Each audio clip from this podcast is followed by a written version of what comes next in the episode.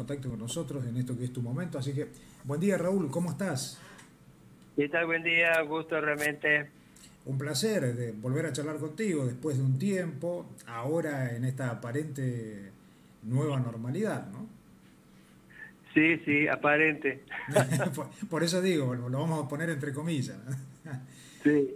Raúl, eh, la primera vez que charlamos nos comentaste un poco acerca de tu actividad, de lo que venís llevando adelante en esta lucha eh, para hacernos un poco más conscientes, digo, ¿no? a gran parte de la sociedad de saber cómo tenemos que comportarnos con nuestro planeta, qué cuidados tenemos que tomar, más allá que después hay otras responsabilidades que escapan a nosotros, que ya tienen que ver con los gobiernos, pero fuera de eso, eh, vos nos había dado indicios y también charlaste mucho acerca de los efectos que va teniendo el cambio climático, el impacto que, que, va a tener en el mundo y bueno, la pandemia fue un poco el reflejo de esto y seguramente no va a ser la única.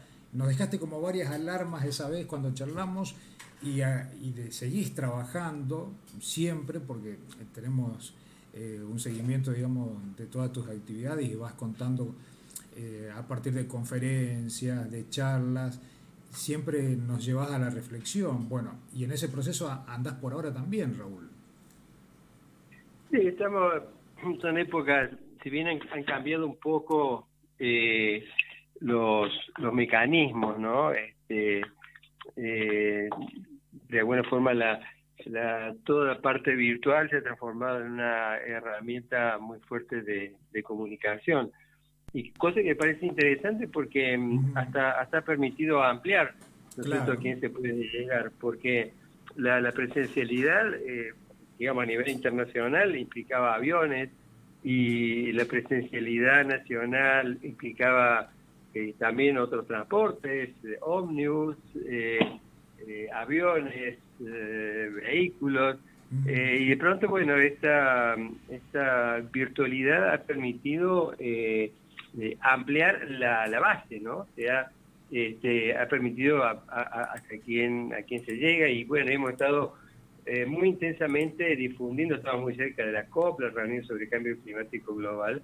mm. entonces estamos sobre todo tratando de mostrar que hay que tener muy mucho cuidado con creer de que eh, todos los problemas ambientales de la, de la biosfera, la parte más superficial del planeta, se resuelven solamente con, con, con, una COP eh, dedicada a enfrentar el cambio climático, y que en realidad eh, hay, hay, otros problemas que tienen una entidad eh, igual, incluso mayor, como el caso de pérdida global de biodiversidad, y que no puede dejarse de lado analizar los estilos de vida, porque se puede acordar que se descarguen menos gases de, gases de efecto invernadero, pero eh, si, si seguimos naturalizando, por ejemplo, la pobreza, eh, naturalizando otra lacra que debería ser eliminada, que es la, la, riqueza, este, y además sigue habiendo conflictos, eh, guerra, dictaduras, y bueno, es un paso importante, pero bajo ningún punto de vista es el, el medicamento absoluto para para solucionar las cuestiones ambientales que, enfrentamos sobre todo nosotros, ¿no? Claro, estamos muy lejos de poder conseguir o lograr eso, Raúl. Y me acuerdo que después de la charla, pocos días, eh, el año pasado, vos tuviste también de manera virtual ¿sí? una conferencia eh, aquí en nuestra provincia que estaba orientada pura y exclusivamente al sector educativo, ¿no? como para que los docentes tengan algunas herramientas importantes también a la hora de abordar algunas temáticas que tengan que ver con este tema con sus respectivos alumnos en cada uno de los niveles. Eh, ¿Cómo salió todo eso, Raúl? Es que exactamente lo que decíamos antes, ¿no? Es, eh, creo que la virtualidad ha permitido hacer una siembra mucho más, más amplia, más diversa, eh, más cercana en el tiempo. Este, y tanto en ese momento como lo que estamos preparando ahora para hacerlo acá, más adelante lo vamos a hacer desde, Bordeaux en Francia, eh, siempre virtual. Eh, yo creo que la idea sigue siendo la misma, ¿no? Uh, mostrar esto que, que nos está pasando no es solamente una cuestión de cambio climático global, sino esto que decía de la biodiversidad eh, y los estilos de vida, ¿no? Yo creo que mientras desde una maestra, desde un profesor en la universidad, alguien en un comercio, este, una persona que está eh, de pronto atendiendo su, su kiosco en una feria, cada uno de nosotros tiene roles muy importantes en el sentido de darse cuenta de lo que está pasando, ¿no? Que yo creo que ayudó mucho esa reunión que vos mencionabas, darnos cuenta de lo que está pasando, eh, darnos cuenta que cada uno de nosotros es un actor importante y que eh, si no ejercemos a su vez eh, el rol, una vez que nos damos cuenta de ejercer presión, porque la resistencia pasiva, siempre cumpliendo la ley, eh, la, lucha de los ciudadanos afectados es fundamental. ¿no? Yo creo que eh, esto, esto es algo que me parece importante recalcarlo. La única forma en que vamos a lograr cambios más, más firmes y duraderos es movilizándonos, ¿no? movilizándose la gente para obligar a que los gobiernos, que son los, responsables de administrar, tomar decisiones, este, lo hagan a favor de la gente y no como viene siendo el caso de Córdoba, por ejemplo, de un verdadero escándalo, en donde la gestión es una, no es una gestión ambiental, es una gestión eh, dirigida más a beneficiar a las corporaciones, eh, a la agricultura industrial, es decir, a todo aquello que en muchos casos representa amenazas, eh, y no, en cambio, a que se mejoren las condiciones de vida y sobre todo no no se le rompa a las futuras generaciones la, su, propia posibilidad de supervivencia, ¿no? Yo creo que es clave esto de eh, resistir, elevar la voz, eh, presionar, insisto, siempre respetando la ley, pero presionar para que eh, los gobiernos dejen de ser siempre amigos de las corporaciones y comiencen a ser un poco más amigos de la gente, que, que es quien de alguna forma los termina colocando como administradores, ¿no?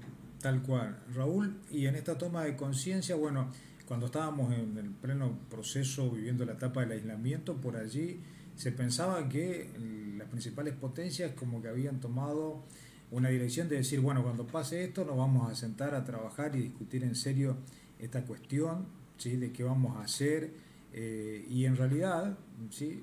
como estábamos hablando hace un instante nada más, en esta aparente nueva normalidad, las cosas no se han modificado mucho en la práctica, ¿no? Sigue tal cual. No, de hecho, tal vez si vos recuerdas, eh, nosotros hicimos en su momento un comunicado de prensa al, comenzar este, cierta oleada romántica frente al mm. drama al drama de, la pandemia viral, en donde se mostraban, por ejemplo, eh, imágenes, fauna silvestre, recorriendo calles, eh, y todos un poco diciendo, bueno, vamos a ser mejor después de esto. En realidad, eh, nosotros alertamos sobre que eso era realmente una fantasía, como efectivamente quedó demostrado. pensemos que después de, todo un movimiento impresionante, en donde tiempo muy, rápido y con una capacidad técnica impresionante se logró el desarrollo de vacunas, eh, nos encontramos hoy que eh, una parte importante de la humanidad no, no, ha recibido vacunas, eh, que hay países del primer mundo que la están acumulando, este, que hay hasta, hasta peleas tontas como la Unión Europea este, demorando la autorización de Sputnik porque están enfrentados con eh, uno de sus países con Rusia. Es decir, yo creo que la, la pandemia, contrariamente a estas imágenes bucólicas, románticas, yo creo, primero ha agravado la mayor parte de los problemas que existían. Eh, llámese problemas socioambientales, lo ha agravado. Y después ha mostrado la peor cara eh, de, de, gobiernos, eh, de organizaciones, de sectores corporativos y también de sociedades. ¿no? Pensemos en el caso de Bolsonaro, un personaje eh, siniestro este, que incluso llegó a decir barbaridades impresionantes sobre el tema de la, de, la vacuna, motivo por el cual está siendo denunciado también internacionalmente. Pero digo, sí, hay, que tener en cuenta que eh, no, no eran totalmente fuera de, realidad esa esperanza de que todo iba a mejorar. En realidad, eh, la pandemia lo que ha hecho, insisto, es agravar la mayor parte de las situaciones ambientales y nos coloca además en, otra, en una disyuntiva nada, simple. Esta, esta pandemia viral no es eh, ni, la última ni la peor. Este, entonces todavía no logramos salir justamente por la eh, esta, esta, falta de solidaridad internacional, por la, por la estupidez alrededor de los movimientos antivacunas, etcétera, etcétera, cuando ya deberíamos estar preparándonos para, eh, para la próxima, ¿no? Es decir, este, por eso digo que es, es, a nosotros no, no nos quita ganas de seguir peleando, pero uno se pregunta, caramba, si estando en peligro la vida de las personas en una familia, estando en peligro la vida humana, eh, se actúa con tanta irresponsabilidad, con tanta ligereza, ¿qué queda entonces para situaciones como el cambio climático global o la pérdida global de biodiversidad? ¿no? Bueno, vos lo mencionaste recién, Raúl, ¿no? Hoy eh, comenzamos a ver nosotros las noticias en, en el viejo continente, la preocupación real y concreta porque hay países que nuevamente están teniendo un rebrote importante eh, de otra cepa, de otras variantes del COVID y que no sabemos nosotros también cómo nos va a tocar en América Latina o cómo nos va a afectar una vez que pase el verano y entremos en, el próximo año nuevo. Y lo que yo creo está, primero, insisto con esto, de estar preparada para la próxima, no solo tratar de enfrentar esta. Yo, por ejemplo, hace una cuestión personal, pero hace un rato la, la llevé a vacunar a mi niña, mi niña más pequeña tiene tiene ocho años, ya está vacunada con Sinopharm, y ella misma después de la vacuna quiso ir a la, a la escuela, ¿no? Mm. Em, yo creo que este eh, esto es un, un, primer elemento muy, muy importante, en donde si tenemos la posibilidad de, aumentar la población inmunizada, eh, eso es un paso eh, absoluta, absolutamente, absolutamente este, clave. Pero, eh, insisto, eh, hay otras amenazas que se están dando en, en el horizonte. Sabemos además, yo digo algunos datos porque a veces hablo más ahora como, como biólogo, ¿no? Este, Pensemos eh, que eh, un solo pulmón de una persona enferma de COVID, o sea, el virus, que es un beta coronavirus, el SARS-CoV-2, produce una enfermedad que se llama COVID-19. En caso de una persona enferma, un, un solo pulmón llega a tener 100 millones de virus. Y se calcula que este, una, una persona que está enferma de COVID llega a tener en su organismo 100 mil millones de virus. ¿Por qué digo estos números? Porque este, los virus no se pueden reproducir por sí mismos, sino que tienen que parasitar una célula, cooptan su, sistema de, reproducción celular eh, y entonces eh, comienzan a eh, reproducirse o comienzan a hacerse copia de los virus. Cuanto más virus hay, implica que hay más probabilidades que algunos de ellos sea algo distinto de los otros, ¿no? Y por eso mencionaba la enorme cantidad de virus que se genera en una sola persona. Y, esto es lo que nosotros llamamos variantes, es decir, cuando hay alguna pequeña variación eh, genética, eh, de pronto esa variación puede representar un riesgo mayor, ser más contagiosa, tener más, letalidad, lo que fuera. Entonces esto no, no, no, no, es un juego. Este, ya ha muerto muchísima gente que no debió morir. O sea, eh, enfermó muchísima gente que no debió enfermar. Eh, y obviamente se van a dar eh, recidivas como esta, es decir, estos brotes, este, en donde obviamente van a ser distintos porque ya hay un sector de la población importante vacunada. Pero eh, por más que se reduzca proporcionalmente la cantidad de enfermos, se reduzca la cantidad de muertes, pero sigue produciendo daño. O sea, este, yo, yo realmente, yo cuando los escucho sobre todo a los en esta campaña político-partidaria en donde siguen estando ausentes eh, el tema salud, sigue estando ausente el tema de cómo eh, logramos coexistir con la biodiversidad y el ambiente, porque si no termina siendo tremendamente peligroso. Decía, yo, yo quedo perplejo al, ver la, no solo la, falta de interés, la falta de formación, la torpeza.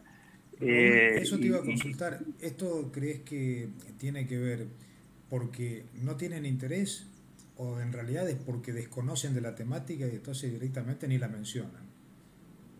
Mira, yo creo que es una es una mezcla de todo y esta mezcla termina dando termina dando eh, este resultado. Vos pensás, por ejemplo, ayer pasó algo muy trascendente, es muy pequeñito al lado de lo que se necesita una sociedad. Pero ayer, por ejemplo, se aprobó la ley de etiquetado frontal. Una ley que aparte, eh, ya vigente en otros lugares, ha producido una serie de cambios muy interesantes. Vos pensás que en Argentina, eh, en, el, en el intento anterior, hubo sectores importantísimos de legisladores que se oponían y lo que es más, hay legisladores que votaron en contra o se abstuvieron. Este, cuando es algo que les protege la salud a sus hijas, a sus hijos y ellos mismos, ojo, pero lo, protege con algo muy general, es decir, es un aviso pequeño al lado de los otros avisos mucho más completos que ya deberíamos tener a esta altura. Eh, todo producto debería indicar que tiene, por ejemplo, este, parte de, cultivos transgénicos, parte de organismos genéticamente modificados. Eh, fíjate vos que siguen, por ejemplo, en toda parte de cosméticos, toda la composición química se sigue eh, poniendo en inglés. o sea, cosa que ni, realmente esta, esta ley es una cosa muy pequeña, pero fundamental. Pero era tan grande la estupidez. Yo, yo escuchaba a legisladores y da vergüenza ajena escuchar los fundamentos de por qué se oponían, por qué no estuvieron, por qué no les gusta, eh, o por qué se sienten tan identificados con los grandes las grandes corporaciones alimenticias. Caramba, se trata de la vida. Eh, entonces, en la cual están involucrados ellos también. ¿no? ¿Cómo? Que en la cual están involucrados ellos también, te digo Raúl, ¿no? pero pareciera que no. Y su propia familia, es, es, tan estúpido esto como, no nos olvidemos que muchos de los mismos sectores que no querían que se aprobara esta ley, que afortunadamente ya es ley, lo cual demuestra de que por lo menos algunas cosas positivas terminan pasando, mucha esa gente era la misma gente que ponía palos para todo lo que fuera sistema de inmunización contra el SARS-CoV-2 y sin tener la más mínima idea de lo que hablaba, porque yo realmente los escuchaba, insisto, da vergüenza ajena.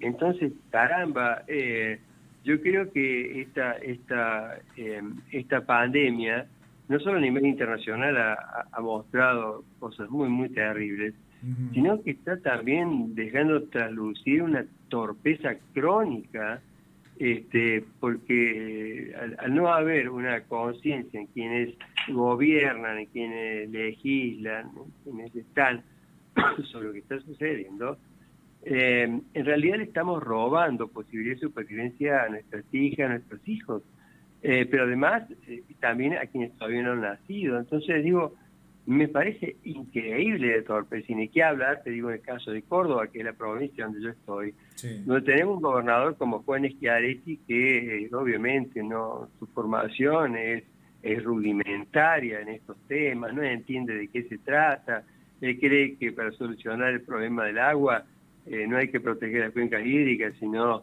traer agua del río Paraná haciendo grandes obras o haciendo autovías, entonces acá te digo, la situación es realmente increíble. 340.000 hectáreas de, bosque nativo quemadas este, el año pasado, este año más de 60.000, eh, en donde torpemente no quiere pedir el auxilio de otras jurisdicciones hasta que ya la cosa es inmanejable. Entonces, en el caso particular de Córdoba, yo te diría que este es uno de los peores lugares en materia de gestión ambiental.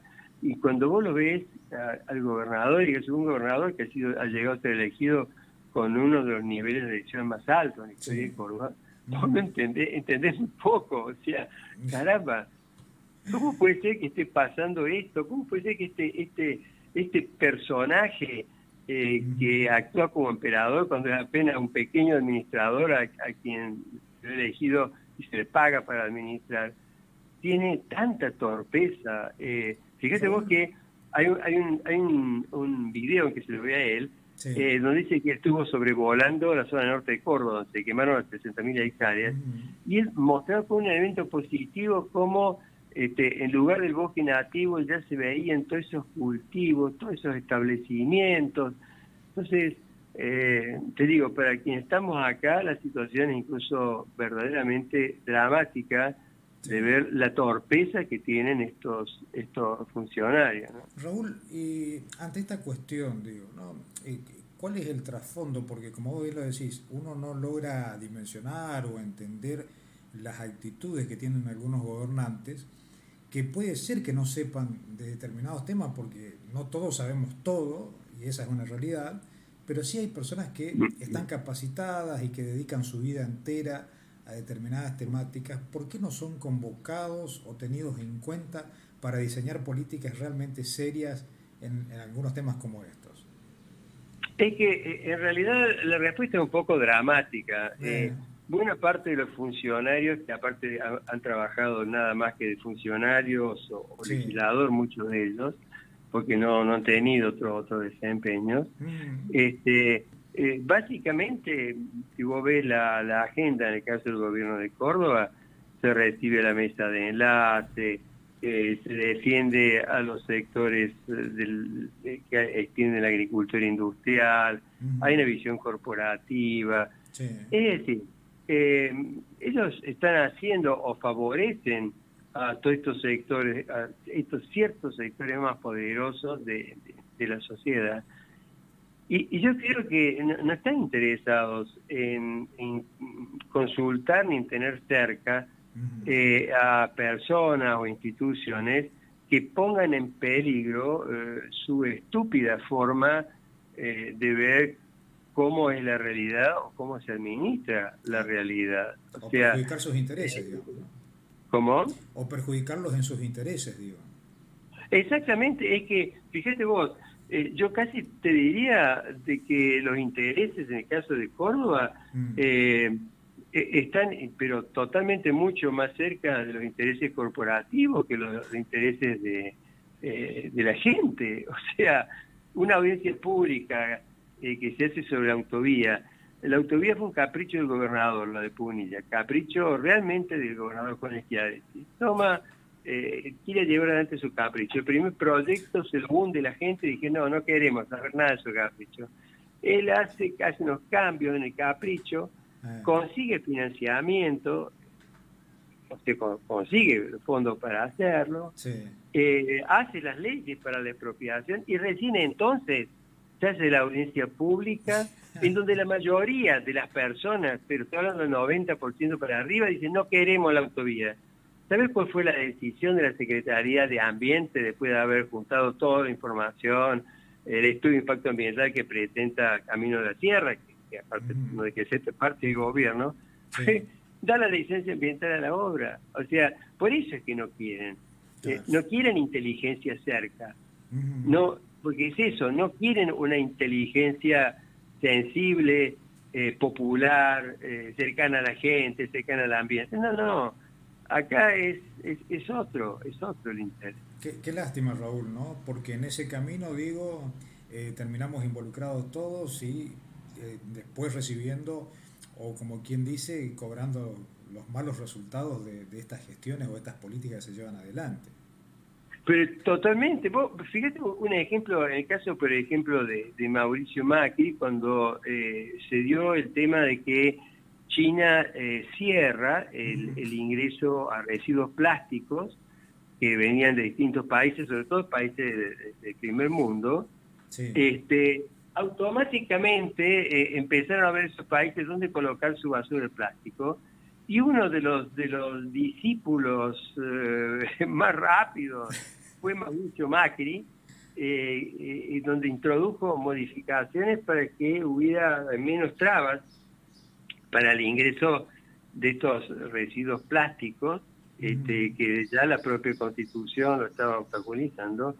Entonces, eh, es, esta es la parte que yo digo es, muy enervante y por eso me parece fundamental eh, y subrayar la importancia de la resistencia social, de la lucha, eh, del estar en las calles, de no dejar espacios vacíos, para que eh, esta, eh, esta voz, este rugido ciudadano, rugido de las comunidades indígenas, rugido de quienes saben lo que está pasando, este, le recuerden al, poder gubernamental, pero también le recuerden a la justicia que ellos deben estar cerca de la gente y del ambiente de la gente, no cerca de las corporaciones. Este, realmente este, falta que, le pongan al gobierno, eh, gobierno de Córdoba, sociedad anónima. y con, eso se completaría ya la grilla, ¿no? claro, por lo menos sería un poco más este, transparente. La, la, verdad que es siempre interesante charlar con vos, Raúl, acerca de estos temas. Bueno, seguís trabajando, como siempre, en conferencias, ¿sí? Eh, hay una muy próxima en este mes de octubre. Contanos un poco de qué se trata y quiénes son los que pueden participar de ella. Sí, sí, sí, es, la, la, gente que está trabajando en paisajismo y, ver cómo se aumenta la, la, resistencia eh, urbana a todas estas situaciones socioambientales. Así que este, tenemos, tenemos justamente una, una conferencia este sábado a las diez y media. Yo allí debe haber llegado a ustedes el flyer, así que si tienen lugar donde colocarlo, todas las personas que quieran inscribirse con todo gusto, que es abierto, ya es totalmente abierto, ya que es una es una de las tantas formas ¿no? este, de resistencia. Yo te diría que hoy en día una parte importante de la resistencia se está dando a través de las propias redes sociales, ¿no? Este, eh, mucho de las luchas callejeras que obviamente a medida que eh, se vaya controlando un poco la pandemia, en realidad van a seguir multiplicándose.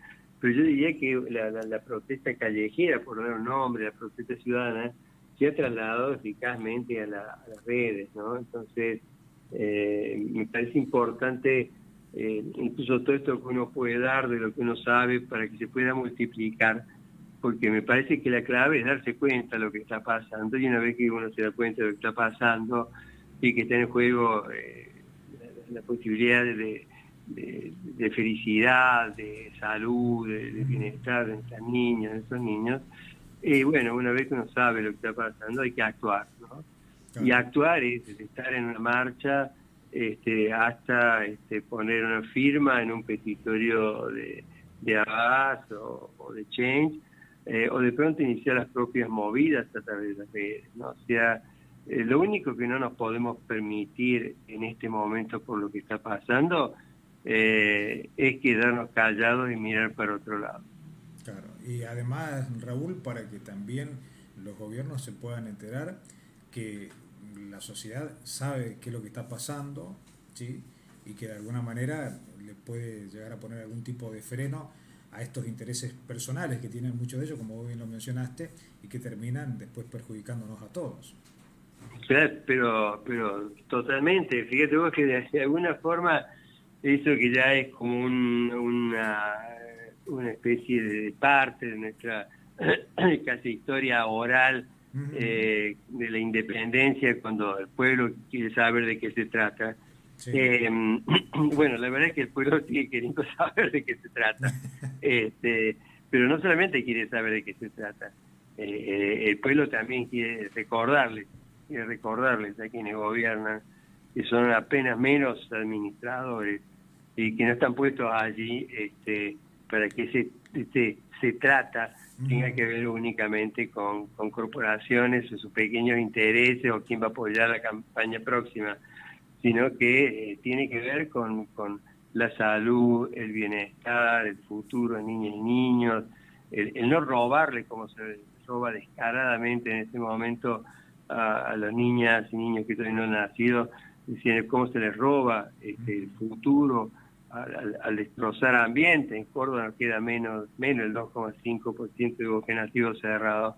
Entonces, este asalto a mano armada y la posibilidad de supervivencia tiene que, terminar. Por eso es importante el rugido, el rugido de la gente. ¿no? Como decía eh, eh, eh, uno de los grandes luchadores en Estados, Estados Unidos, Martin Luther King, decía que la, gran tragedia de los pueblos contemporáneos no era solamente eh, el grito de los gobernantes autoritarios, sino también el silencio de la gente buena.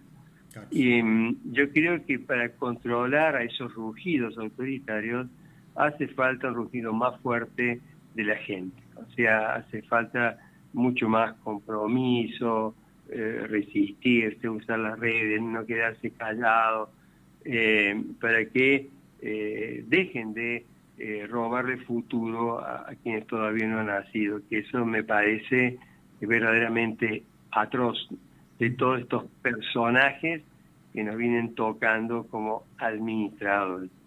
Tal cual. Bueno, Raúl, no te robo más tiempo, ¿sí? Como siempre, agradecerte por tu amabilidad, por tu predisposición, por tu claridad también eh, al abordar cada una de estas temáticas con la seriedad y la responsabilidad que te cataloga, por supuesto, y el prestigio que tenés. Y para nosotros es un gusto y un placer siempre poder escucharte. No, gracias, gracias a ustedes, porque en realidad, primero que somos todos aprendices, y el lo que nos une a ustedes en la radio, nosotros lo que hacemos, es que cada vez más gente sepa las poquitas cosas que uno sabe, para que, y lo cito a Don Atahualpa Yupanqui, este, una gota de agua con ser poca con otras se hace aguacero. Yo creo que a medida que se vayan uniendo las voces de personas responsables que saben lo que pasa, nos vamos transformando en una especie de aguacero que, no van a poder detener. Y el rol de ustedes es absolutamente fundamental. Así que va un, un enorme abrazo, un seguir cuidándonos y muchas gracias, ¿no es cierto?, por la por el tiempo y por la paciencia. No, por favor, gracias a vos. ¿eh? Un abrazo y que sigas bien, Raúl. Bueno, un abrazo. Chao. Hasta luego. Bueno, hasta allí entonces la comunicación telefónica que teníamos en la mañana con Raúl Montenegro, ¿sí? biólogo ambientalista y también activista argentino, de, residiendo actualmente allí en la provincia de Córdoba, charlando con nosotros en esto que es contacto con nosotros, en esto que es tu momento. Así que, buen día Raúl, ¿cómo estás? ¿Qué tal? Buen día, gusto realmente. Un placer de volver a charlar contigo después de un tiempo, ahora en esta aparente nueva normalidad, ¿no? Sí, sí, aparente. por, eso digo, lo vamos a poner entre comillas. sí.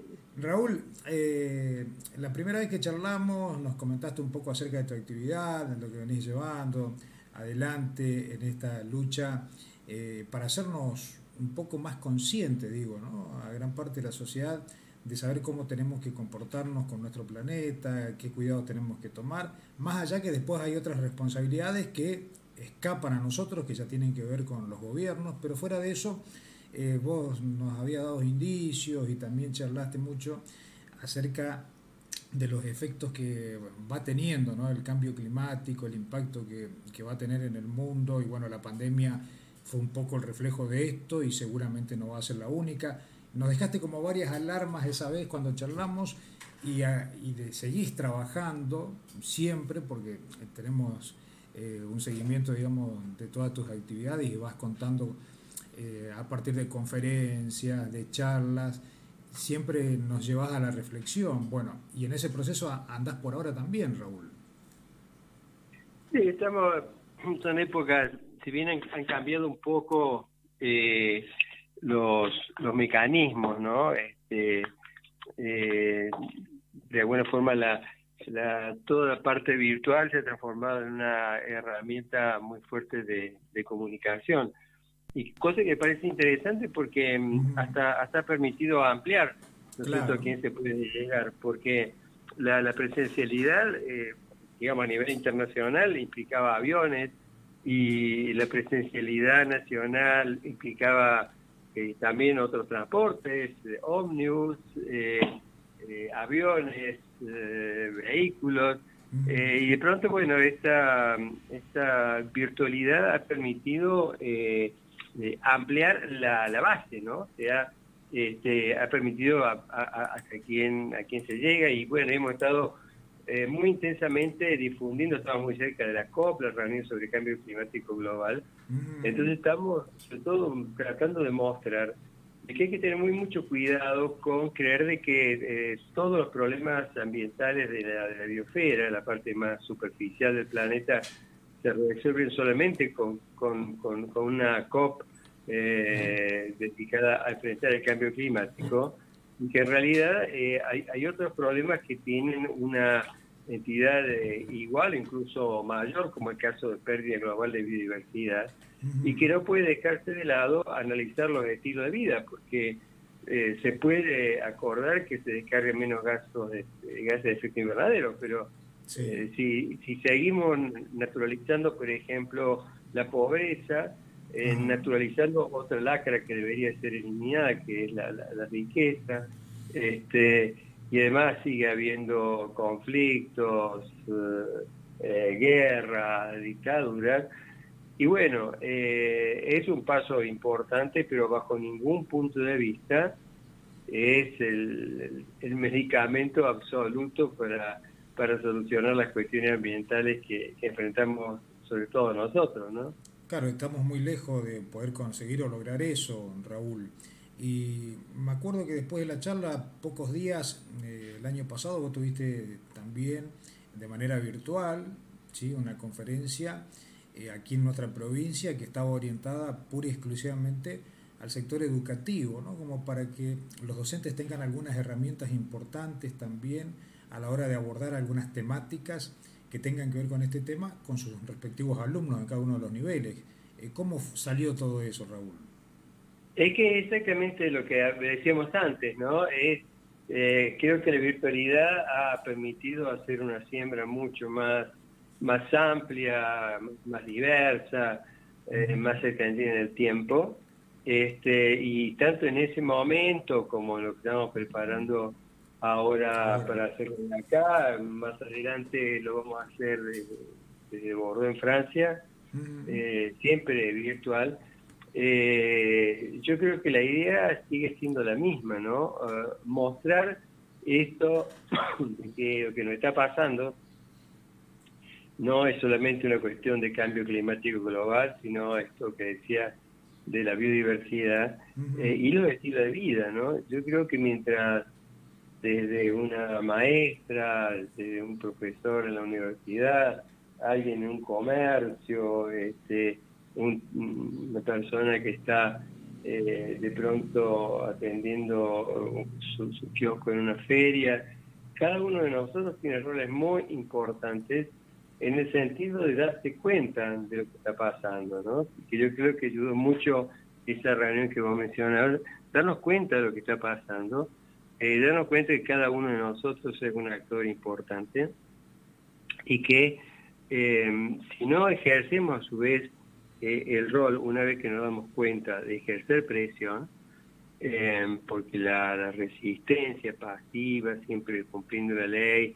eh, la, lucha de los ciudadanos afectados es fundamental. ¿no? Yo creo que eh, esto, esto es algo que me parece importante recalcarlo. La única forma en que vamos a lograr cambios más, más firmes y duraderos es movilizándonos, ¿no? movilizándose la gente para obligar a que los gobiernos, que son los, los responsables de administrar, tomar decisiones, este, lo hagan a favor de la gente y no como viene siendo el caso de Córdoba, por ejemplo, es un verdadero escándalo, en donde la gestión es una, no es una gestión ambiental, es una gestión eh, dirigida más a beneficiar a las corporaciones, eh, a la agricultura industrial, es decir, a todo aquello que en muchos casos representa amenazas, eh, y no, en cambio, a que se mejoren las condiciones de vida y sobre todo no no se le rompa a las futuras generaciones la, su, propia posibilidad de supervivencia, ¿no?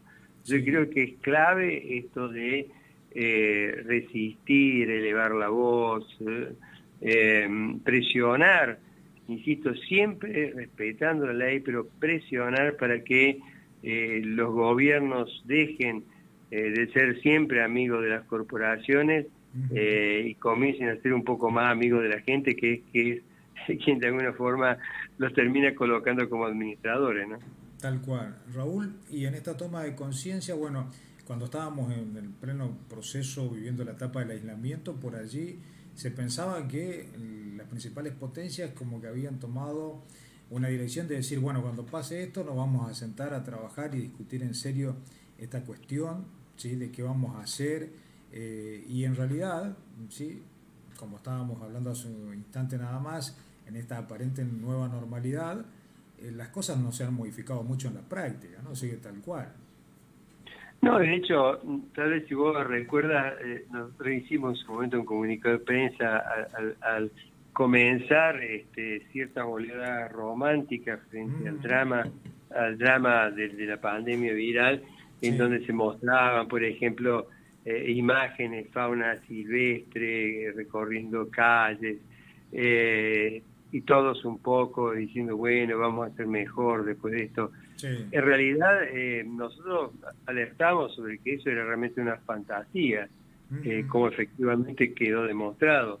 Eh, pensemos que después de, todo un, movimiento impresionante, en donde tiempo muy, rápido y con una capacidad técnica impresionante se logró el desarrollo de vacunas, nos encontramos hoy que una parte importante de la humanidad no, no ha recibido vacunas, eh, que hay países del primer mundo que la están acumulando, este, que hay hasta, hasta peleas tontas como la Unión Europea este, demorando la autorización de Sputnik porque están enfrentados con eh, uno de sus países con Rusia. Es decir, yo creo que la, la pandemia, contrariamente a esas imágenes bucólicas, románticas, yo creo, primero ha agravado la mayor parte de los problemas que existían. Eh, llámese problemas socioambientales, lo ha agravado. Y después ha mostrado la peor cara eh, de, gobiernos, eh, de organizaciones, de sectores corporativos y también de sociedades. ¿no? Pensemos en el caso de Bolsonaro, un personaje eh, siniestro este, que incluso llegó a decir barbaridades impresionantes sobre el tema de la, de, la vacuna, motivo por el cual está siendo denunciado también internacionalmente. Pero digo, sí, hay, que tener en cuenta que eh, no, no eran totalmente fuera de, realidad esa esperanza de que todo iba a mejorar. En realidad, eh, la pandemia lo que ha hecho, insisto, es agravar la mayor parte de las situaciones ambientales y nos coloca además en, en una disyuntiva nada, simple. Esta, esta pandemia viral no es eh, ni, la última ni la peor. Este, entonces todavía no logramos salir justamente por la eh, esta, esta falta de solidaridad internacional, por la, por la estupidez alrededor de los movimientos antivacunas, etcétera, etcétera cuando ya deberíamos estar preparándonos para, eh, para la próxima, ¿no? Es decir, este, por eso digo que es, a nosotros no, no nos quita ganas de seguir peleando, pero uno se pregunta, caramba, si estando en peligro la vida de las personas en una familia, estando en peligro la vida humana, eh, se actúa con tanta irresponsabilidad, con tanta ligereza, ¿Qué queda entonces para situaciones como el cambio climático global o la pérdida global de biodiversidad? ¿no? Bueno, vos lo mencionaste recién, Raúl, ¿no? Hoy eh, comenzamos a ver nosotros las noticias en, en, el viejo continente, la preocupación real y concreta porque hay países que nuevamente están teniendo un rebrote importante eh, de otras cepas, de otras variantes del COVID y que no sabemos nosotros también cómo nos va a tocar en América Latina o cómo nos va a afectar una vez que pase el verano y entremos en, el próximo año nuevo. ¿no? Y lo que yo creo está, primero, insisto con esto de estar preparada para la próxima, no solo tratar de enfrentar esta. Yo, por ejemplo, hace una cuestión personal, pero hace un, rato la, la, llevé a vacunar a mi niña, mi niña más pequeña tiene, tiene 8 años, ya está vacunada con Sinopharm y ella misma después de la vacuna quiso ir a la, a la escuela, ¿no? Em, yo creo que este eh, esto es un, un, primer elemento muy, muy importante, en donde si tenemos la posibilidad de, aumentar la población inmunizada, eh, eso es un paso eh, absolutamente, absolutamente este, clave. Pero, insisto, eh, hay otras amenazas que se están dando en, el horizonte. Sabemos además, yo digo algunos datos porque a veces hablo más ahora como, biólogo, ¿no? Este, Pensemos eh, que eh, un solo pulmón de una persona enferma de COVID, o sea, el virus, que es un bicho coronavirus, el SARS-CoV-2, produce la enfermedad que se llama COVID-19. En caso de una persona enferma, un, un solo pulmón llega a tener 100 millones de virus. Y se calcula que este, una, una persona que está enferma de COVID llega a tener en su organismo 100 mil millones de virus. ¿Por qué digo estos números? Porque este, los virus no se pueden reproducir por sí mismos, sino que tienen que parasitar una célula, cooptan su, sistema de, reproducción celular eh, y entonces eh, comienzan a eh, reproducirse, comienzan a hacerse copia de los virus. Cuanto más virus hay, implica que hay más probabilidades que alguno de ellos sea algo distinto de los otros, ¿no? Y por eso mencionaba la enorme cantidad de virus que se genera en una sola persona. Y, esto es lo que nosotros llamamos variantes, es decir, cuando hay alguna pequeña variación eh, genética, eh, de pronto esa variación puede representar un riesgo mayor, ser más contagiosa, tener más, letalidad, lo que fuera. Entonces esto no, no, no, es un juego. Este, ya ha muerto muchísima gente que no debió morir. O sea, eh, enfermó muchísima gente que no debió enfermar. Eh, y obviamente se van a dar eh, recidivas como esta, es decir, estos brotes, este, en donde obviamente van a ser distintos porque ya hay un sector de la población importante vacunada. Pero eh, por más que se reduzca proporcionalmente la cantidad de enfermos, se reduzca la cantidad de muertes, pero sigue produciendo daño. O sea, este, yo, yo realmente, yo cuando los escucho sobre todo a los en esta campaña político-partidaria en donde siguen estando ausentes eh, el tema salud, sigue estando ausente el tema de cómo eh, logramos coexistir con la biodiversidad y el ambiente, porque si no termina siendo tremendamente peligroso. Decía, yo, yo quedo perplejo al, al ver la no solo la, falta de interés, la falta de formación, la torpeza. Eh, Eso te iba a consultar. ¿Esto crees que tiene que ver porque no tienen interés o en realidad es porque desconocen de la temática y entonces directamente ni la mencionan? Mira, yo creo que es una es una mezcla de todo y esta mezcla termina dando termina dando eh, este resultado. Vos pensás, por ejemplo, ayer pasó algo muy trascendente, es muy pequeñito al lado de lo que se necesita una sociedad. Pero ayer, por ejemplo, se aprobó la ley de etiquetado frontal. Una ley que aparte, eh, ya vigente en otros lugares, ha producido una serie de cambios muy interesantes. Vos pensás que en Argentina, eh, en, el, en el intento anterior, hubo sectores importantísimos de legisladores que se oponían y lo que es más, hay legisladores que votaron en contra o se abstuvieron. Este, cuando es algo que les protege la salud a sus hijas, a sus hijos y ellos mismos, ojo, pero lo, protege con algo muy general, es, es un aviso pequeño al lado de los otros avisos mucho más completos que ya deberíamos tener a esta altura. Eh, todo producto debería indicar que tiene, por ejemplo, este, parte de, cultivos transgénicos, parte de organismos genéticamente modificados. Eh, fíjate vos que siguen, por ejemplo, en toda parte de cosméticos, toda la composición química se sigue eh, poniendo en inglés. o sea, cosa que ni, esta, esta ley es una cosa muy pequeña, pero fundamental. Pero era tan grande la estupidez. Yo, yo escuchaba a legisladores y da vergüenza ajena escuchar los fundamentos de por qué se oponían, por qué no estuvieron, por qué no les gusta, eh, o por qué se sienten tan identificados con los grandes las grandes corporaciones alimenticias. Y caramba, se trata de la vida. Eh, entonces, en la cual están involucrados ellos también. ¿no? ¿Cómo? Que en la cual están involucrados ellos también, te digo Raúl, ¿no? Pero pareciera que no.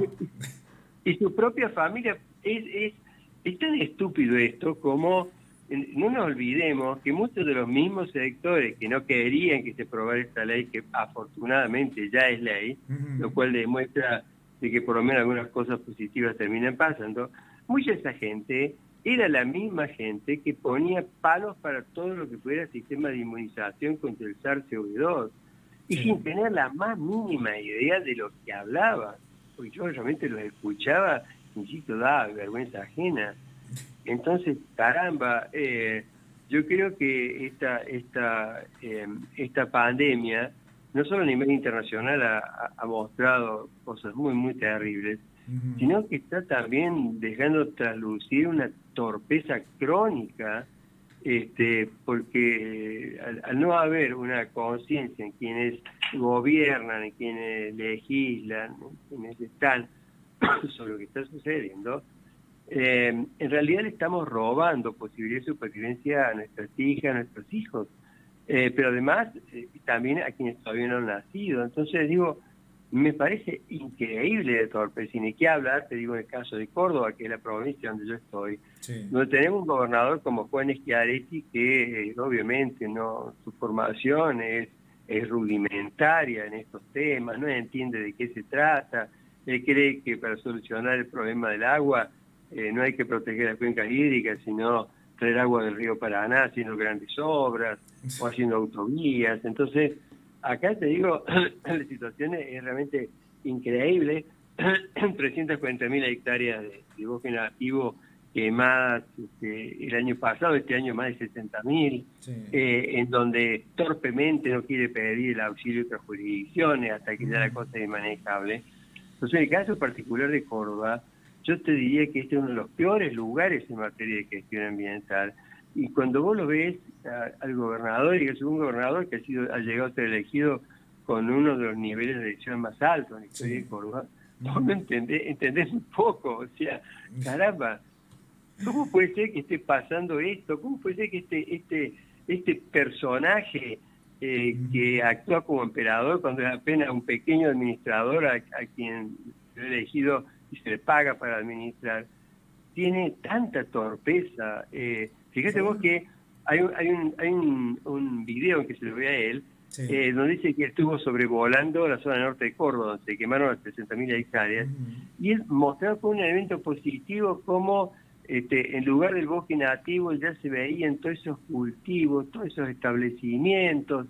Entonces, eh, te digo, para quienes estamos acá, la situación es incluso verdaderamente dramática de ver la torpeza que tienen estos estos funcionarios. Raúl, y ante esta cuestión, digo, ¿no? Eh, ¿cuál es el trasfondo? Porque como vos lo decís, uno no logra dimensionar o entender las actitudes que tienen algunos gobernantes, que puede ser que no sepan de determinados temas, porque no todos sabemos todo, y esa es una realidad, pero sí hay personas que están capacitadas y que dedican su vida entera a determinadas temáticas. ¿Por qué no son convocados o tenidos en cuenta para diseñar políticas realmente serias en, algunos temas como estos?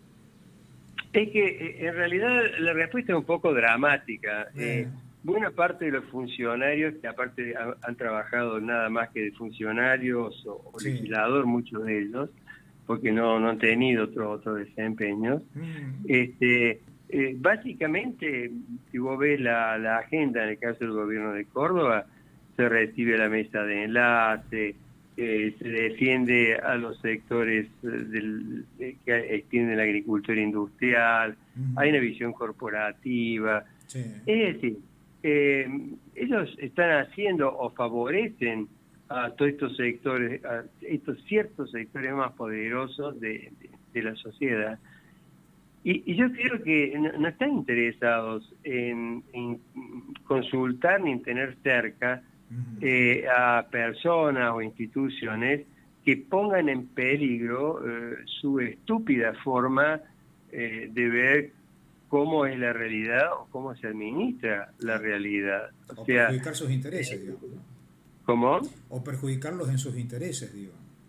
Exactamente, es que, fíjate vos, eh, yo casi te diría de que los intereses, en el caso de Córdoba, mm. eh, e, están, pero totalmente mucho más cerca de los intereses corporativos que los intereses de, eh, de la gente. O sea, una audiencia pública que se hace sobre la autovía, la autovía fue un capricho del gobernador, la de Punilla, capricho realmente del gobernador Juan Schiaretti. Toma eh, quiere llevar adelante su capricho. El primer proyecto se lo hunde la gente y dije, no, no queremos saber nada de su capricho. Él hace, hace unos cambios en el capricho, ah. consigue financiamiento, usted consigue fondos para hacerlo, eh, hace las leyes para la expropiación y recién entonces se hace la audiencia pública en donde la mayoría de las personas, pero estoy hablando del 90% para arriba, dicen no queremos la autovía. ¿Sabes cuál fue la decisión de la Secretaría de Ambiente después de haber juntado toda la información, el estudio de impacto ambiental que presenta Camino de la Tierra, que, aparte de que es parte del gobierno, da la licencia ambiental a la obra? O sea, por eso es que no quieren. Eh, no quieren inteligencia cerca. No, porque es eso, no quieren una inteligencia sensible, eh, popular, eh, cercana a la gente, cercana al ambiente. No, no, acá es, es, otro, es otro el interés. Qué, lástima, Raúl, ¿no? Porque en ese camino, digo, eh, terminamos involucrados todos y después recibiendo, o como quien dice, cobrando los malos resultados de, de estas gestiones o estas políticas que se llevan adelante. Pero totalmente, vos, fíjate un ejemplo, en el caso, por ejemplo, de, Mauricio Macri, cuando eh, se dio el tema de que China eh, cierra el, ingreso a residuos plásticos que venían de distintos países, sobre todo países del primer mundo, este, automáticamente eh, empezaron a ver esos países donde colocar su basura de plástico. Y uno de los de los discípulos más rápidos fue Mauricio Macri, eh, eh, donde introdujo modificaciones para que hubiera menos trabas para el ingreso de estos residuos plásticos, este, que ya la propia constitución lo estaba obstaculizando. Entonces, eh, es, esta es la parte que yo digo es, muy enervante y por eso me parece fundamental y subrayar la importancia de la resistencia social, de la lucha, eh, del estar en las calles, de no dejar espacios vacíos, para que eh, esta, eh, esta voz, este rugido ciudadano, rugido de las comunidades indígenas, rugido de quienes saben lo que está pasando, este, le recuerden al, al, poder gubernamental, pero también le recuerden a la justicia que ellos deben estar cerca de la gente y del ambiente de la gente, no cerca de las corporaciones. este, realmente este, falta que, le pongan al gobierno eh, gobierno de Córdoba sociedad anónima y con, eso se completaría ya la grilla ¿no? claro por lo menos sería un poco más este, transparente la, la, verdad que es siempre interesante charlar con vos, Raúl, acerca de estos temas. Bueno, seguís trabajando, como siempre, en conferencias, ¿sí? Eh, hay una muy próxima en este mes de octubre, Contanos un poco de qué se trata y quiénes son los que pueden participar de ella. Sí, sí, sí, es, la, gente que está trabajando en paisajismo y, ver cómo se aumenta la, la, resistencia eh, urbana a todas estas situaciones socioambientales. Así que este, tenemos, tenemos justamente una, una conferencia este sábado a las y media yo allí debe haber llegado a ustedes el flyer, así que si tienen lugar donde colocarlo, todas las personas que quieran inscribirse con todo gusto, que es abierto, sea, es totalmente abierto, sea, que es una es una de las tantas formas ¿no? este, de resistencia. Yo te diría que hoy en día una parte importante de la resistencia se está dando a través de las propias redes sociales, ¿no? Este, eh, mucho de las luchas callejeras que obviamente a medida que eh, se vaya controlando un poco la pandemia, en realidad van a seguir multiplicándose, pero yo diría que la, protesta callejera, por dar un nombre, la protesta ciudadana, se ha trasladado eficazmente a, las redes, ¿no? Entonces, eh, me parece importante eh, incluso todo esto que uno puede dar de lo que uno sabe para que se pueda multiplicar, porque me parece que la clave es darse cuenta de lo que está pasando y una vez que uno se da cuenta de lo que está pasando, y que está en juego eh, la, posibilidad de, de, felicidad, de salud, de, bienestar de estas niñas, de esos niños. Y bueno, una vez que uno sabe lo que está pasando, hay que actuar, ¿no? Y actuar es estar en una marcha este, hasta este, poner una firma en un petitorio de, de o, de Change, eh, o de pronto iniciar las propias movidas a través de las redes. ¿no? O sea, eh, lo único que no nos podemos permitir en este momento por lo que está pasando eh, es quedarnos callados y mirar para otro lado. Claro, y además, Raúl, para que también los gobiernos se puedan enterar que la sociedad sabe qué es lo que está pasando, ¿sí? y que de alguna manera le puede llegar a poner algún tipo de freno a estos intereses personales que tienen muchos de ellos, como vos bien lo mencionaste, y que terminan después perjudicándonos a todos.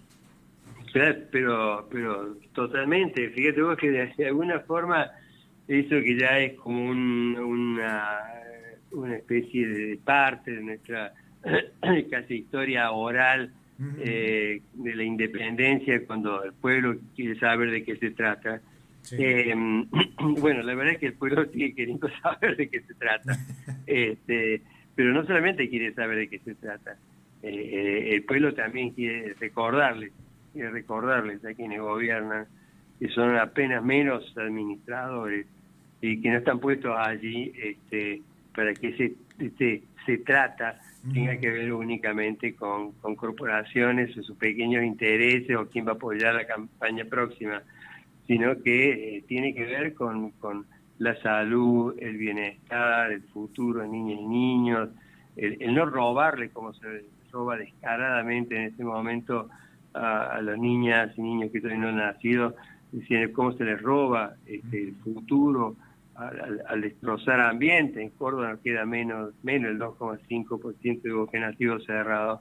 Entonces, este asalto a mano armada y la posibilidad de supervivencia tiene que, terminar. Por eso es importante el rugido, el rugido de la gente. Como decía eh, eh, eh, uno de los grandes luchadores en Estados, en Estados Unidos, Martin Luther King, decía que la, gran tragedia de los pueblos contemporáneos no era solamente eh, el grito de los gobernantes autoritarios, sino también el silencio de la gente buena. Y mm, yo creo que para controlar a esos rugidos autoritarios hace falta un rugido más fuerte de la gente. O sea, hace falta mucho más compromiso, eh, resistirse, usar las redes, no quedarse callado, eh, para que eh, dejen de robarle futuro a, quienes todavía no han nacido, que eso me parece verdaderamente atroz de todos estos personajes que nos vienen tocando como administradores. Tal cual.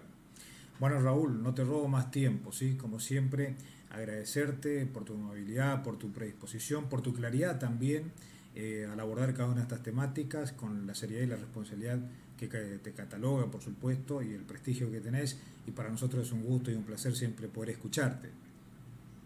No, gracias, gracias a ustedes, porque en realidad, primero que somos todos aprendices, y el lo que nos une a ustedes en la radio, a nosotros que hacemos, es que cada vez más gente sepa las poquitas cosas que uno sabe, para que, y lo cito a Don Atahualpa Yupanqui, este, una gota de agua con ser poca con otras se hace aguacero. Yo creo que a medida que se vayan uniendo las voces de personas responsables que saben lo que pasa, nos vamos transformando en una especie de aguacero que, no van a poder detener. Y el rol de ustedes es absolutamente fundamental. Así que va un, un enorme abrazo, un seguir cuidándonos y sobre muchas gracias, ¿no es cierto?, por la por el tiempo y por la paciencia. No, por favor, gracias a vos. ¿eh? Un abrazo y que sigas bien, Raúl.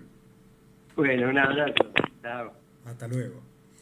Bueno, hasta allí entonces la comunicación telefónica que teníamos en la mañana con Raúl Montenegro, ¿sí? biólogo ambientalista y también activista argentino, residiendo actualmente allí en la provincia de Córdoba, charlando con nosotros en esto que es contacto con nosotros, en esto que es tu momento. Así que, buen día Raúl, ¿cómo estás? ¿Qué tal? Buen día, gusto realmente. Un placer de volver a charlar contigo después de un tiempo, ahora en esta aparente nueva normalidad, ¿no? Sí, sí, aparente. por, eso digo, lo vamos a poner entre comillas. sí. Raúl, eh, la primera vez que charlamos nos comentaste un poco acerca de tu actividad, de lo que venís llevando, adelante en esta lucha eh, para hacernos un poco más conscientes, digo, ¿no? a gran parte de la sociedad de saber cómo tenemos que comportarnos con nuestro planeta, qué cuidados tenemos que tomar, más allá que después hay otras responsabilidades que escapan a nosotros, que ya tienen que ver con los gobiernos, pero fuera de eso, eh, vos nos había dado indicios y también charlaste mucho acerca de los efectos que va teniendo ¿no? el cambio climático, el impacto que, que, va a tener en el mundo y bueno, la pandemia fue un poco el reflejo de esto y seguramente no va a ser la única. Nos dejaste como varias alarmas esa vez cuando charlamos y, y seguís trabajando siempre porque tenemos eh, un seguimiento, digamos, de todas tus actividades y vas contando eh, a partir de conferencias, de charlas, siempre nos llevas a la reflexión. Bueno, y en ese proceso andas por ahora también, Raúl. Sí, estamos, en épocas, si bien han, cambiado un poco eh, los, los mecanismos, ¿no? Este, de alguna forma la, toda la parte virtual se ha transformado en una herramienta muy fuerte de, comunicación. Y cosa que parece interesante porque mm, hasta, hasta ha permitido ampliar ¿no a quién se puede llegar, porque la, la presencialidad, eh, digamos, a nivel internacional implicaba aviones y la presencialidad nacional implicaba eh, también otros transportes, eh, ómnibus, aviones, eh, vehículos.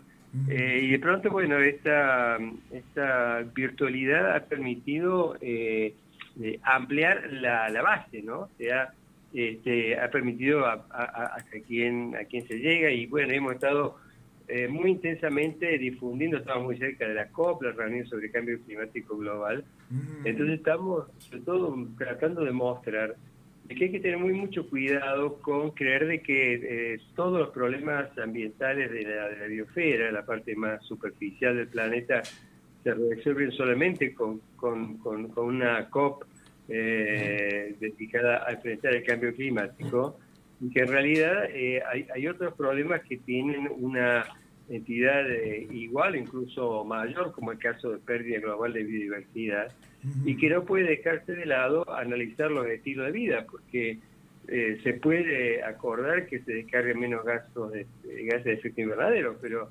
eh, si, si seguimos naturalizando, por ejemplo, la pobreza, eh, naturalizando otra lacra que debería ser eliminada, que es la, la, riqueza, este, y además sigue habiendo conflictos, guerra, dictaduras, y bueno, eh, es un paso importante, pero bajo ningún punto de vista es el, medicamento absoluto para, para solucionar las cuestiones ambientales que, enfrentamos sobre todo nosotros, ¿no?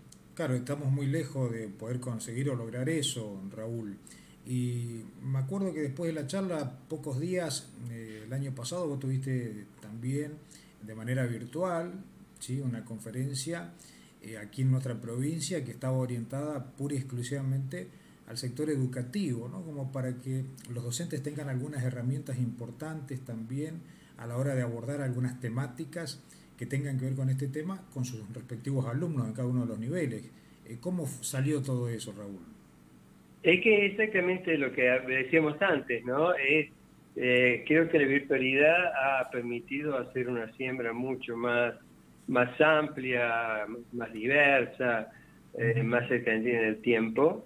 Este, y tanto en ese momento como lo que estamos preparando ahora para hacerlo acá, más adelante lo vamos a hacer desde, Bordeaux en Francia, eh, siempre virtual. Eh, yo creo que la idea sigue siendo la misma, ¿no? mostrar esto que que nos está pasando no es solamente una cuestión de cambio climático global, sino esto que decía de la biodiversidad eh, y los estilos de vida, ¿no? Yo creo que mientras desde una maestra, desde un profesor en la universidad, alguien en un comercio, este, una persona que está eh, de pronto atendiendo su, su kiosco en una feria, cada uno de nosotros tiene roles muy importantes en el sentido de darse cuenta de lo que está pasando, ¿no? Que yo creo que ayudó mucho esa reunión que vos mencionabas, darnos cuenta de lo que está pasando, eh, darnos cuenta que cada uno de nosotros es un actor importante y que eh, si no ejercemos a su vez eh, el rol, una vez que nos damos cuenta de ejercer presión, eh, porque la, resistencia pasiva, siempre cumpliendo la ley, eh, la, lucha de los ciudadanos afectados es fundamental. ¿no? Yo creo que esto, esto es algo que me parece importante recalcarlo. La única forma en que vamos a lograr cambios más, más firmes y duraderos es movilizándonos, ¿no? Movilizándose la gente para obligar a que los gobiernos, que son los, responsables de administrar, tomar decisiones, este, lo hagan a favor de la gente y no como viene siendo el caso de Córdoba, por ejemplo, de un verdadero escándalo, en donde la gestión es una, no es una gestión ambiental, es, una gestión eh, dirigida más a beneficiar a las corporaciones, eh, a la agricultura industrial, es decir, a todo aquello que en muchos casos representa amenazas, eh, y no, en cambio, a que eh, se mejoren las condiciones de vida y sobre todo no, no se le rompa a las futuras generaciones su, propia posibilidad de supervivencia. ¿no?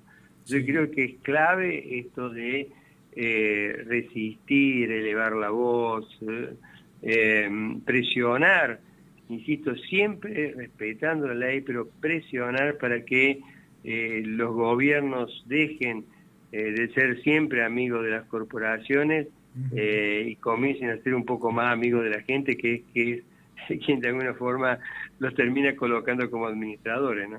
Tal cual. Raúl, y en esta toma de conciencia, bueno, cuando estábamos en el pleno proceso viviendo la etapa del aislamiento, por allí se pensaba que las principales potencias como que habían tomado una dirección de decir, bueno, cuando pase esto nos vamos a sentar a trabajar y discutir en serio esta cuestión, ¿sí? de qué vamos a hacer. Eh, y en realidad, ¿sí? como estábamos hablando hace un instante nada más, en esta aparente nueva normalidad, las cosas no se han modificado mucho en la práctica, ¿no? sigue tal cual. No, de hecho, tal vez si vos recuerdas, eh, nosotros hicimos en su momento un comunicado de prensa al, comenzar este, cierta oleada romántica frente al mm. drama al drama de, la pandemia viral, en donde se mostraban, por ejemplo, eh, imágenes, fauna silvestre, recorriendo calles, eh, y todos un poco diciendo, bueno, vamos a hacer mejor después de esto. En realidad, eh, nosotros alertamos sobre que eso era realmente una fantasía, eh, como efectivamente quedó demostrado. Eh, pensemos que después de, todo un, movimiento impresionante, en donde tiempo muy, muy rápido y con una capacidad técnica impresionante se logró el desarrollo de vacunas, nos encontramos hoy que una parte importante de la humanidad no, no, no ha recibido vacunas eh, que hay países del primer mundo que la están acumulando, este, que hay hasta, hasta peleas tontas como la Unión Europea este, demorando la autorización de Sputnik porque están enfrentados con eh, uno de sus países con Rusia. Es decir, yo creo que la, la pandemia, contrariamente a estas imágenes bucólicas, románticas, yo creo, primero ha agravado la mayor parte de los problemas que existían. Eh, llámese problemas socioambientales, lo ha agravado. Y después ha mostrado la peor cara eh, de, gobiernos, eh, de organizaciones, de sectores corporativos y también de sociedades. ¿no? Pensemos en el caso de Bolsonaro, un personaje eh, siniestro este, que incluso llegó a decir barbaridades impresionantes sobre el tema de la, de, la vacuna, motivo por el cual está siendo denunciado también internacionalmente. Pero digo, sí, hay, que tener en cuenta que eh, no, no eran totalmente fuera de, realidad esa esperanza de que todo iba a mejorar. En realidad, eh, la pandemia lo que ha hecho, insisto, es agravar la mayor parte de las situaciones ambientales y nos coloca además en, otra, en una disyuntiva nada, simple. Esta, esta pandemia viral no es eh, ni, la última ni la peor. Este, entonces todavía no logramos salir justamente por la eh, esta, falta de solidaridad internacional, por la, por la estupidez alrededor de los movimientos antivacunas, etcétera, etcétera, cuando ya deberíamos estar preparándonos para, eh, para la próxima, ¿no? Es decir, este, por eso digo que es, a nosotros no, no nos quita ganas de seguir peleando, pero uno se pregunta, caramba, si estando en peligro la vida de las personas en una familia, estando en peligro la vida humana, eh, se actúa con tanta irresponsabilidad, con tanta ligereza, ¿qué queda entonces para situaciones como el cambio climático global o la pérdida global de biodiversidad? ¿no? Bueno, y vos, lo mencionaste recién, Raúl, ¿no? Hoy eh, comenzamos a ver nosotros las noticias en, en el viejo continente, la preocupación real y concreta porque hay países que nuevamente están teniendo un rebrote importante eh, de otras cepas, de otras variantes del COVID y que no sabemos nosotros también cómo nos va a tocar en América Latina o cómo nos va a afectar una vez que pase el verano y entremos en, el próximo año nuevo. Y lo que yo creo está, primero, insisto con esto estar preparada para la próxima, no solo tratar de enfrentar esta. Yo, por ejemplo, hace una cuestión personal, pero hace un rato la, la llevé a vacunar a mi niña, mi niña más pequeña tiene tiene ocho años, ya está vacunada con Sinopharm, y ella misma después de la vacuna quiso ir a la, a la escuela, ¿no? Mm. Em, yo creo que este eh, esto es un, un, primer elemento muy, muy importante, en donde si tenemos la posibilidad de, aumentar la población inmunizada, eh, eso es un paso absoluta, absolutamente, absolutamente este, clave. Pero, eh, insisto, eh, hay otras amenazas que se están dando en, en el horizonte. Sabemos además, yo digo algunos datos porque a veces hablo más ahora como, como biólogo, ¿no? Este, Pensemos eh, que eh, un solo pulmón de una persona enferma de COVID, o sea, el virus, que es un beta coronavirus, el SARS-CoV-2, produce una enfermedad que se llama COVID-19. Sí. Caso una persona enferma, un, un solo pulmón llega a tener 100 millones de virus. Y se calcula que este, una, una persona que está enferma de COVID llega a tener en su organismo 100 mil millones de virus. ¿Por qué digo estos números? Porque este, los virus no se pueden reproducir por sí mismos, sino que tienen que parasitar una célula, cooptan su, sistema de, reproducción celular eh, y entonces eh, comienzan a eh, reproducirse, comienzan a hacerse copia de los virus. Cuanto más virus hay, implica que hay más probabilidades que algunos de ellos sea algo distinto de los otros, ¿no? Y por eso mencionaba la enorme cantidad de virus que se genera en una sola persona. Y, esto es lo que nosotros llamamos variantes, es decir, cuando hay alguna pequeña variación eh, genética, eh, de pronto esa variación puede representar un riesgo mayor, ser más contagiosa, tener más, letalidad, lo que fuera. Entonces esto no, no, no, no, es un juego. Este, ya ha muerto muchísima gente que no debió morir, o sea... Eh, enfermó muchísima gente que no debió enfermar. Eh, y obviamente se van a dar eh, recidivas como esta, es decir, estos brotes, este, en donde obviamente van a ser distintos porque ya hay un sector de la población importante vacunada. Pero eh, por más que se reduzca proporcionalmente la cantidad de enfermos, se reduzca la cantidad de muertes, pero sigue produciendo daño. O sea, este, yo, yo realmente, yo cuando los lo escucho, sobre todo a los en esta campaña político-partidaria, en donde siguen estando ausentes eh, el tema salud, sigue estando ausente el tema de cómo eh, logramos coexistir con la biodiversidad y el ambiente, porque si no termina siendo tremendamente peligroso. Decía, yo, yo quedo perplejo al, al ver la no solo la, la, falta de interés, la falta de formación, la torpeza. Eh, Eso te iba a consultar. ¿Esto crees que tiene que ver porque no tienen interés o en realidad es porque desconocen de la temática y entonces directamente ni la mencionan? Mira, yo creo que es una es una mezcla de todo y esa mezcla termina dando termina dando eh, este resultado. Vos pensás, por ejemplo, ayer pasó algo muy trascendente, es muy pequeñito al lado de lo que se necesita una sociedad. Pero ayer, por ejemplo, se aprobó la ley de etiquetado frontal. Una ley que aparte, eh, ya vigente en otros lugares, ha producido una serie de cambios muy interesantes. Vos pensás que en Argentina, eh, en, el, en el intento anterior, hubo sectores importantísimos de legisladores que se oponían, y lo que es más, hay legisladores que votaron en contra o se abstuvieron. Este, cuando es algo que le protege la salud a sus hijas, a sus hijos y ellos mismos, ojo, pero lo, protege con algo muy general, es, es un aviso pequeño al lado de los otros avisos mucho más completos que ya deberíamos tener a esta altura. Eh, todo producto debería indicar que tiene, por ejemplo, este, parte de, cultivos transgénicos, parte de organismos genéticamente modificados. Eh, fíjate vos que siguen, por ejemplo, en toda parte de cosméticos, toda la composición química se sigue eh, poniendo en inglés. o sea, cosa que ni, realmente esta, esta ley es una cosa muy pequeña, pero fundamental. Pero era tan grande la estupidez. Yo, yo escuchaba a legisladores y da vergüenza ajena escuchar los fundamentos de por qué se oponían, por qué no estuvieron, por qué no les gusta, eh, o por qué se sienten tan identificados con los grandes las grandes corporaciones alimenticias.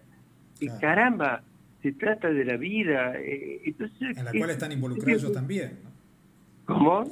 Que en la cual están involucrados ellos también, te digo Raúl, ¿no? pero pareciera que no. Y, su propia familia, es, es, es tan estúpido esto como no nos olvidemos que muchos de los mismos sectores que no querían que se aprobara esta ley, que afortunadamente ya es ley, lo cual demuestra de que por lo menos algunas cosas positivas terminan pasando, mucha esa gente era la misma gente que ponía palos para todo lo que fuera sistema de inmunización contra el SARS-CoV-2 y sin tener la más mínima idea de lo que hablaba. Porque yo realmente los escuchaba, insisto, daba vergüenza ajena.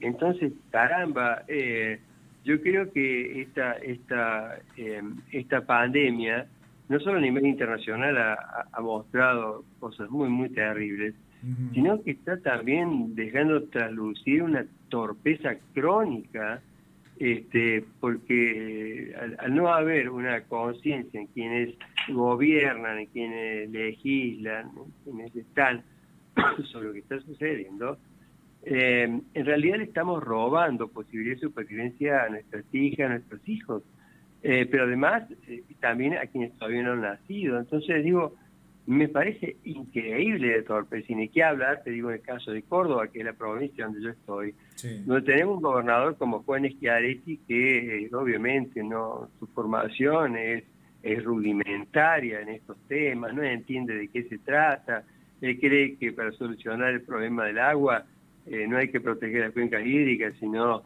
traer agua del río Paraná haciendo grandes obras o haciendo autovías. Entonces, acá te digo, la situación es realmente increíble.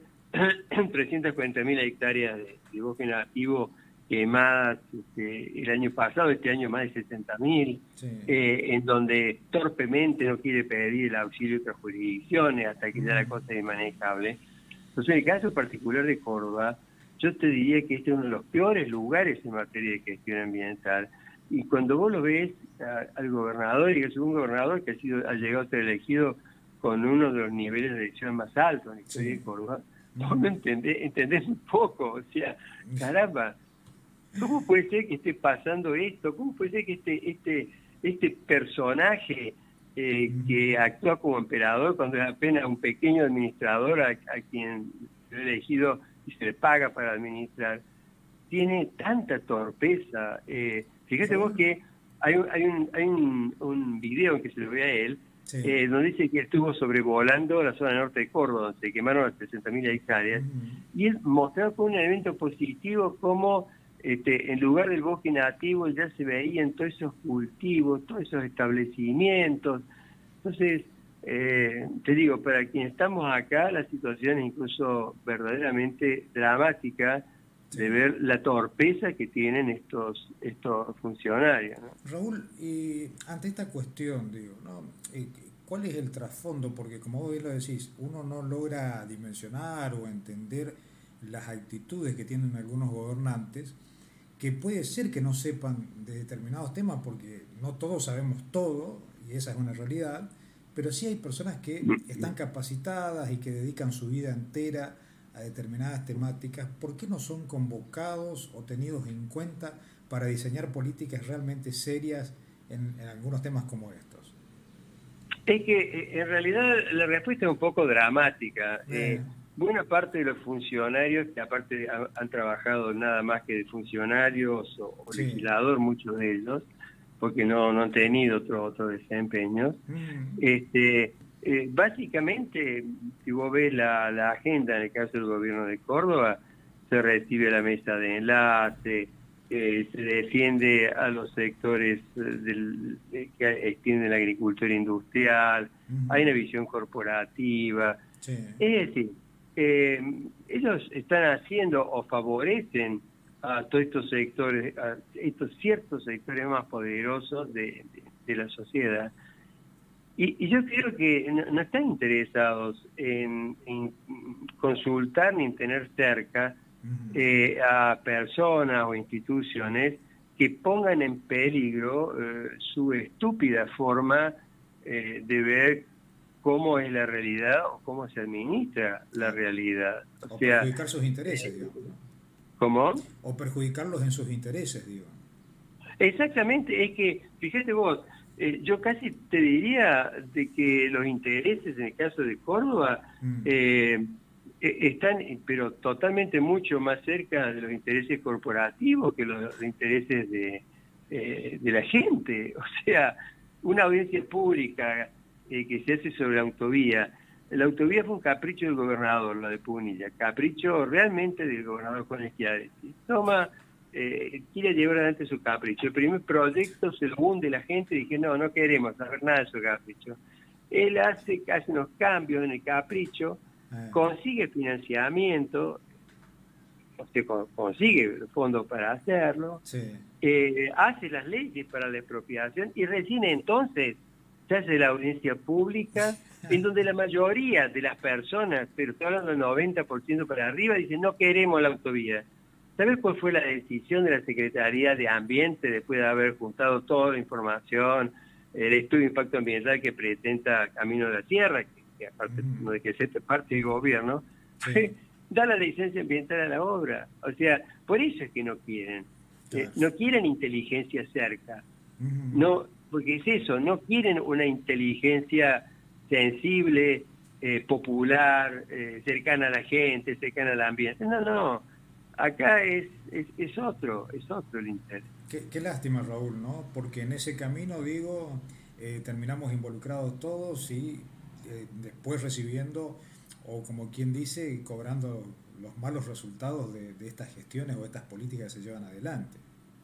Pero totalmente, fíjate un ejemplo, en el caso, por ejemplo, de, Mauricio Macri, cuando eh, se dio el tema de que China eh, cierra el, ingreso a residuos plásticos que venían de distintos países, sobre todo países del primer mundo, este, automáticamente eh, empezaron a ver esos países donde colocar su basura de plástico.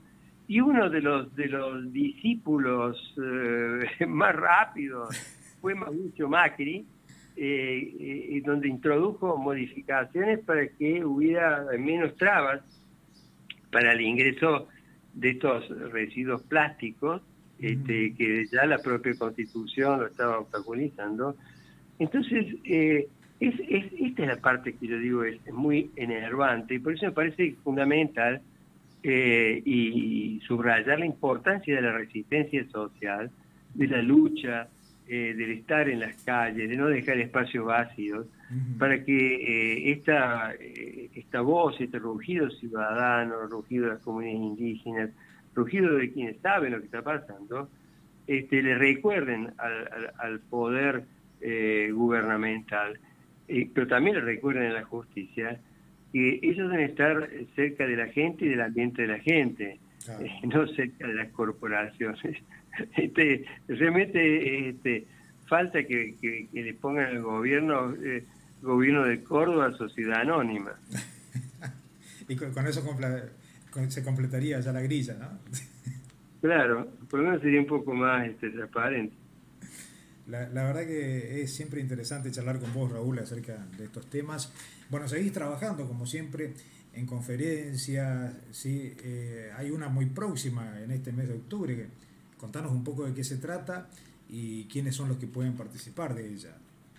Sí, sí, sí, es, la, la, gente que está trabajando en paisajismo y, ver cómo se aumenta la, la, resistencia eh, urbana a todas estas situaciones socioambientales. Así que este, tenemos, tenemos justamente una, una conferencia este sábado a las diez y media yo allí debe haber llegado a ustedes el flyer, así que si tienen lugar donde colocarlo, todas las personas quieran inscribirse con todo gusto, que es abierto, sea, es totalmente abierto, sea, que es una es una de las tantas formas ¿no? este, de resistencia. Yo te diría que hoy en día una parte importante de la resistencia se está dando a través de las propias redes sociales, ¿no? Este, eh, mucho de las luchas callejeras que obviamente a medida que eh, se vaya controlando un poco la pandemia, en realidad van a seguir multiplicándose, pero yo diría que la, protesta callejera, por dar un nombre, la protesta ciudadana, se ha trasladado eficazmente a, las redes, ¿no? Entonces, eh, me parece importante eh, incluso todo esto que uno puede dar de lo que uno sabe para que se pueda multiplicar, porque me parece que la clave es darse cuenta de lo que está pasando y una vez que uno se da cuenta de lo que está pasando, y que está en juego eh, la, posibilidad de, de, felicidad, de salud, de, bienestar de estas niñas, de esos niños. Y bueno, una vez que uno sabe lo que está pasando, hay que actuar, ¿no? Y actuar es estar en una marcha este, hasta este, poner una firma en un petitorio de, de o, de Change, eh, o de pronto iniciar las propias movidas a través de las redes, ¿no? O sea, eh, lo único que no nos podemos permitir en este momento por lo que está pasando eh, es quedarnos callados y mirar para otro lado. Claro, y además, Raúl, para que también los gobiernos se puedan enterar que la sociedad sabe qué es lo que está pasando, ¿sí?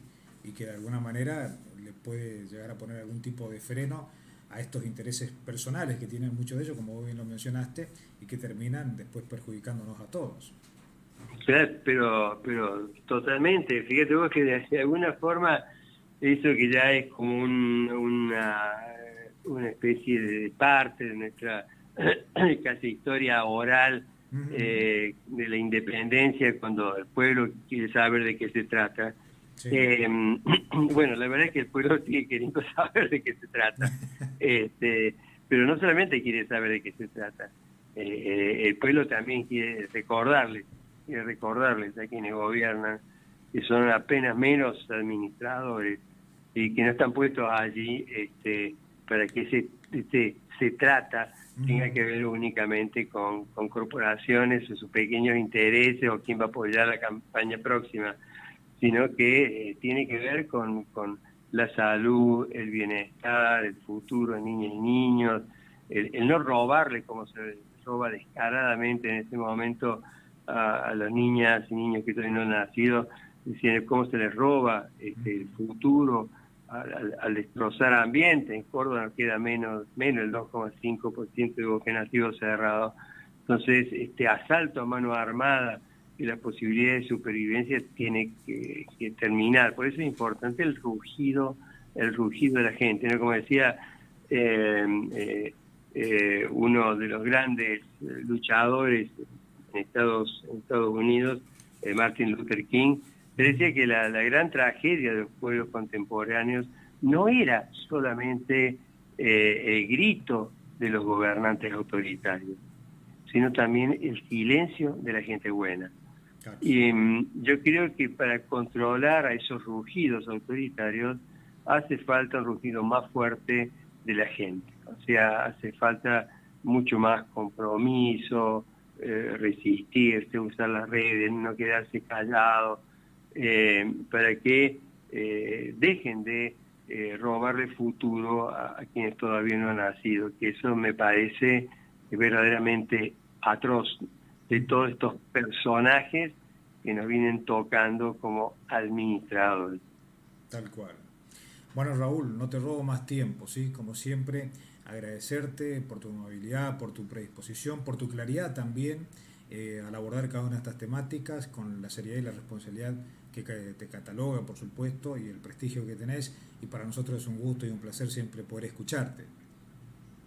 No, gracias, gracias a ustedes, porque en realidad, primero que somos todos aprendices, y mm. que nos une a ustedes en la radio, a nosotros lo que hacemos, es que cada vez más gente sepa las poquitas cosas que uno sabe mm. para que, y lo cito Don Atahualpa Yupanqui, este, una gota de agua con ser poca con otras se hace aguacero. Yo creo que a medida que se vayan uniendo las voces de personas responsables que saben lo que pasa, nos vamos transformando en una especie de aguacero que, que no van a poder detener. ¿no? Y el rol de ustedes es absolutamente fundamental. Así que va un un enorme abrazo, un seguir cuidándonos y sobre muchas gracias, ¿no es cierto?, por, la, por el tiempo y por la paciencia. No, por favor, gracias a vos. ¿eh? Un abrazo y que sigas bien, Raúl. Bueno, un abrazo. Chao. Hasta luego. Bueno, hasta allí entonces la comunicación telefónica que teníamos en la mañana con Raúl Montenegro, ¿sí? biólogo ambientalista y también activista argentino de residiendo actualmente allí en la provincia de Córdoba, charlando con nosotros en esto que es